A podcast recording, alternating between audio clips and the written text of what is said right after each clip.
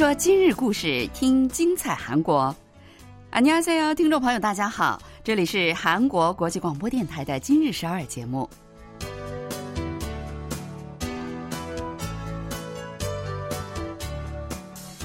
聚焦今日首尔，体会当下韩国。让我们带您走遍韩国的每个角落，让我们把最真实的韩国送到您的耳边。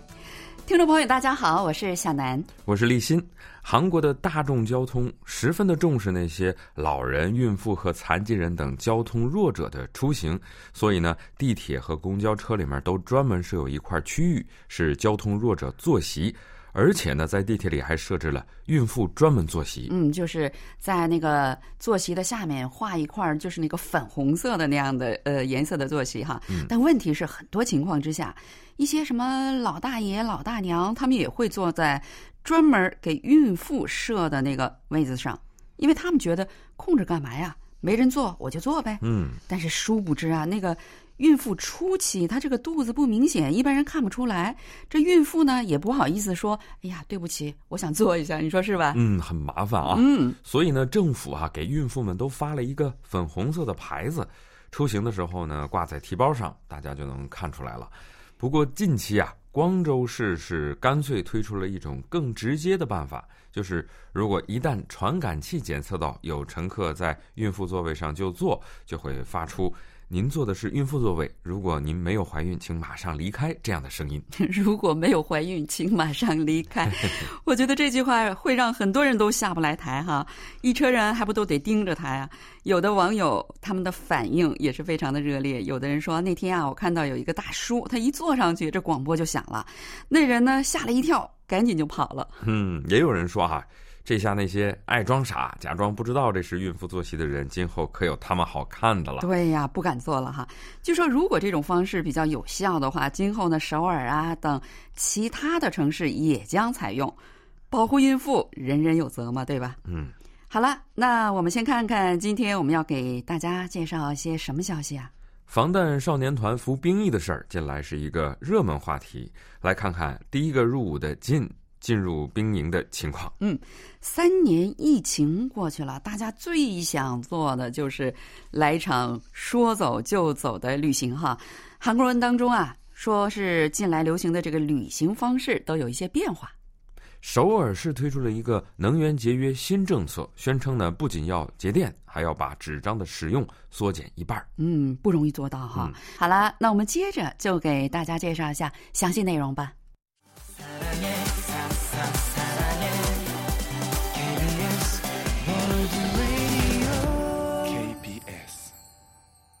欢迎收听，这里是韩国国际广播电台。防弹少年团成员中的老大进啊，日前是终于入伍，开始履行长达十八个月的服兵役的义务。对，在韩国呀，凡是身体健康、没有符合兵役法上规定的那些特殊理由的男生哈，他们到了年龄都得去服兵役。这些人是接受过两年左右的军事训练，现在呢，根据军种的不同是有所区别的，大部分呢是十八个月了。那这些人呢？即便是兵役结束了，也是预备军人，一旦有战事，随时也被列入军队，履行军人的职责。嗯，但是对于像防弹少年团这样有名，而且能为弘扬国家的形象做出重大贡献的人。那么，到底是不是也要让他们去军队服兵役？在韩国社会也曾经展开了很长一段时间非常激烈的辩论。嗯，有的人说哈，防弹少年团全世界各地都去演出，有全世界各地那么多的粉丝，还屡次随同总统参加联合国大会并发表演讲。何况现在正在是他们活动旺盛的时候，这个时候让他们去服兵役，不仅对他们，对韩国来说也是一个损失，所以建议给他们免除兵役。嗯，但是也有很多人反对，他们说我们都得去服兵役，凭什么他们就能特殊啊？这不公平。嗯。目前呢，防弹少年团呢暂时停止了所有的集体活动，从老大 Jin 开始入伍，那么他们陆续都将入伍服兵役，直到所有的成员服兵役结束，然后再考虑是否要重组活动。跟以往一样啊，当红的艺人入伍的那天，这些粉丝们都会聚集在军营的附近，去为他们钟爱的明星来送行。那金入伍的那天呢，也不例外。而且是海外很多主要的媒体都来纷纷的报道了。对，当天什么美国的 CNN、英国的 BBC、美联社、法新社、路透社等等世界著名的这个媒体哈，纷纷来到了 Jin 入伍的连川部队附近，展开了非常激烈的采访竞争，并纷纷呢在他们的首页上刊登了有关防弹少年团入伍的消息。嗯，国际新闻哈。嗯，BBC 称呢，Jin 被分配到最前方的部队。美联社也表示呢，Jin 的入伍只是一个开始，其他的 BTS 成员也将陆续的入伍。那由此呢，全世界名声大振的男团 BTS 将在这两年呢不能现身于舞台了。嗯，路透社呢还刊登了金入伍前剪了平头短发的那个照片哈，非常的可爱，我觉得。美国的 CNN 电视台他们还宣称说。随着 Jin 的入伍，BTS 的他们的艺术生涯进入了一个新的时代。嗯，因为梨泰院踩踏事故发生呢还没有多久，人们仍然是对这个聚众是有心有余悸的。所以呢，为了粉丝们的安全起见，BTS 和经纪人公司呢提前告诉了粉丝们，希望大家呢就不要来送行了。所以啊，当天这个部队门口呢，比想象的人还是要少一些的。嗯，BTS 的粉丝们也真是非常的配合，大部分还真的就没来，被媒体评价为拥有十分成熟的粉丝文化。嗯，不过也有不少的专程从海外坐飞机来给 Jin 送行的粉丝。那一位从香港来的粉丝呢，在接受美国有线电视新闻网 CNN 的采访时，他说。我来这里啊，就是想亲眼看看进入伍，送上我的祝福，希望他健康的完成兵役的义务。对呀，如果他们没有嘱咐粉丝们不要来，哇，我想练川附近人的整个城市都得挤满了他们的粉丝了哈。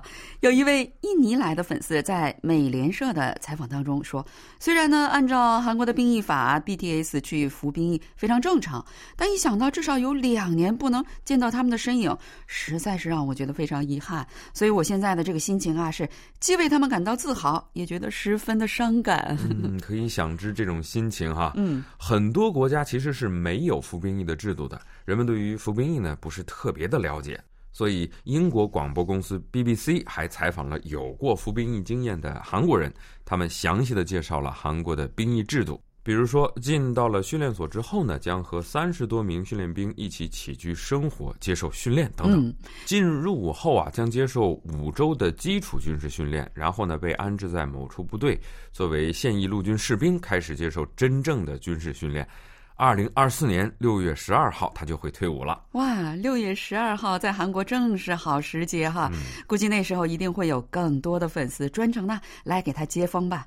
BTS 对大众的影响力以及大众对他们的这个信赖，都是以往任何艺人所无法比较的。所以，即便是暂时他们消失两年，大众是不会忘记他们的。嗯。好了，让我们衷心祝愿 BTS 在军队里也能够继续成长。我们为您送上这首由 BTS 演唱的《For y o u s》，稍后带来更精彩的今日首尔。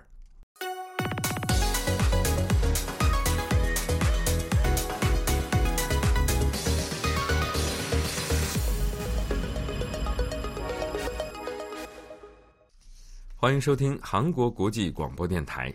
这疫情持续了三年，现在全世界逐渐在走出疫情，对吧？恢复正常生活。嗯，其中一个最明显的变化呢，就是人们外出旅行的热情是特别的高，只要有几天的假期，就想着去哪儿旅行，多少有点报复性消费的心理了。对，那么经历了三年的疫情，人们的旅行风格都发生了怎样的变化呢？一家海外酒店预订网站是针对包括一千名韩国人在内的全世界三十二个国家的两万五千多名游客呢进行了调查，结果发现呢，大家喜欢的旅行方式跟疫情前相比呢，其实发生了很大的变化，有七大流行。嗯，说是其中啊最大的变化就是现在的人们更向往那种离网式的旅行和复古式的旅行。嗯。韩国呢有一档长寿的节目啊，很受欢迎，叫《我是自然人》。哇，他这是专门采访那些自愿离开城市，在山中过靠山吃山、靠水吃水日子的这些人的一个节目哈。嗯，有的人呢在山上挖野菜，在溪流中的钓鱼来解决他的一日三餐，而且呢也不使用家电，煮饭就是采用最原始的办法，比如说是烧柴哈。嗯。说实话，这个节目虽然它特别有名哈，但是啊，其实很多女性对它并不感兴趣，因为我们觉得好好的现代文明的便利你不使用，专门去山里过那种类似于原始人的生活，真不懂他们为什么要这么自讨苦吃。嗯，所以专家们分析说哈，远离现代文明，去大自然当中过一段时间像原始人一样的这种生活，当一个自然人，其实是很多男性们的梦想。那所谓的离网式是指呢，不使用电力和天然气，自己直接制造所需要的能源。更彻底一点的离网，就是在大自然当中哈，用碎石生活，享受这种荒野的人生。嗯，完全是一种原始人的生活方式哈。嗯。但是非常有趣的是，百分之六十三以上的这个韩国受访者们，他们都回答，无论如何呢，旅行的时候，这个互联网还是必不可少的。嗯，表明他们既想过那种离网式的原始生活呢，又不愿意没网。嗯，因为他们要上传照片嘛，到 Instagram 上面。哇！现在人已经成了网络的一个奴隶了啊，没网就不知道自己的日子该怎么过了。对呀，我也是这样。另外，有九成以上的韩国游客表示说，希望体验那种怀旧式的旅游。韩国人列出的那些怀旧式旅行项目，就是说，比如说有他们小时候喜欢玩的那个游戏，比如主题公园啦、密室逃脱啦和寻宝游戏等等。嗯，听起来都特别有意思哈。嗯，还有呢是参观著名电影中的地标，或者是像学校的春游一样，坐着公共汽车去旅行等等哈。这个九成以上的九零后和零零后呢，都表示特别喜欢怀旧旅行。六成的受访者表示说，希望呢能在人生的转折点儿去旅行，叫所谓的生命重置之旅，比如毕业啦、退休啦、结婚了什么的。但是非常有意思的是哈，说是这种生命重置之旅喜好度最高的都是我们亚洲人。嗯，专家们分析说呢，这是因为啊，亚洲人的这个工作压力比较大。平时没有那么多的时间来照顾自己的心理健康，所以呢，就想通过旅行来调整自己。我们就是期待着啊，摆脱疫情的那一天能够早一点的到来，让我们呢相约去旅行。嗯，好了，我们再来听首歌吧，一起来听这首由孙俪亚演唱的《大人》，请不要走开，我们马上回来。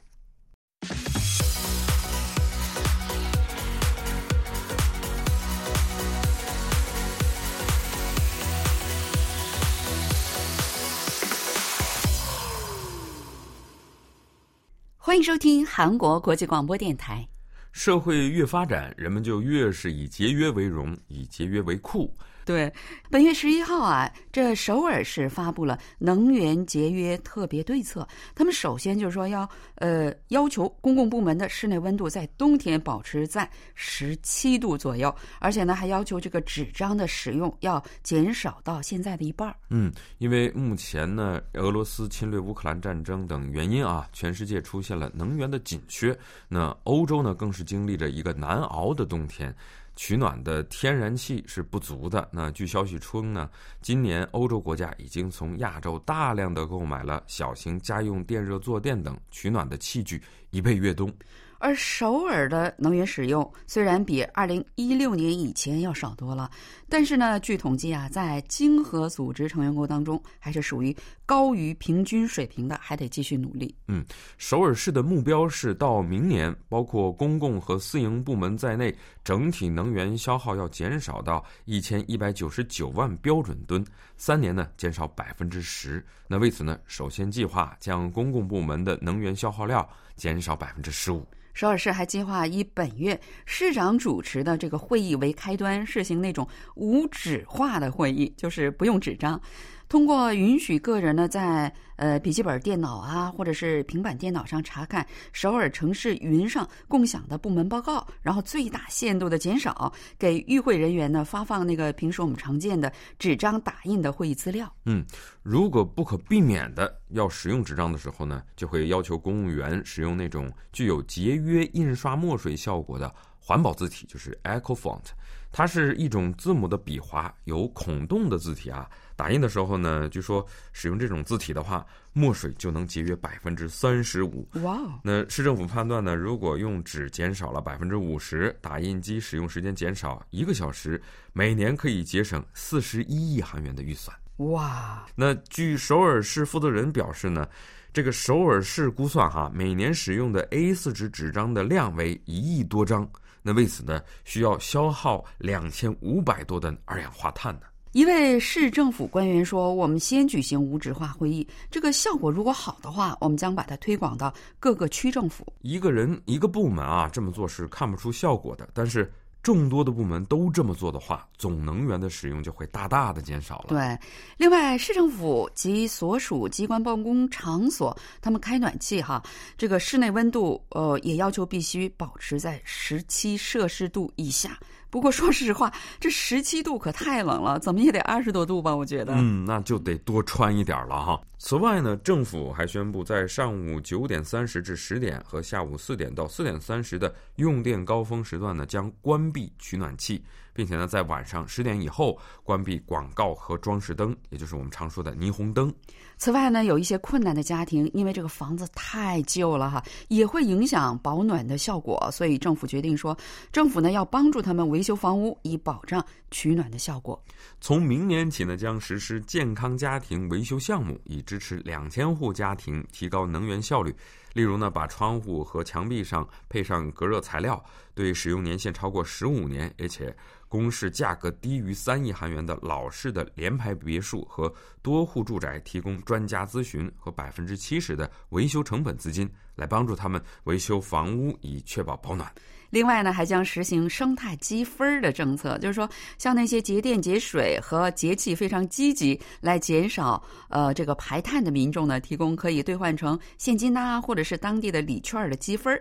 目标呢是到二零二六年，将整体会员的人数从现在的二百四十多万增加到三百五十多万。首尔市气候本部长柳延植表示：“哈，今年冬天我们将采取强有力的节能措施，率先克服能源危机。”嗯，好，那就让我们一起努力吧。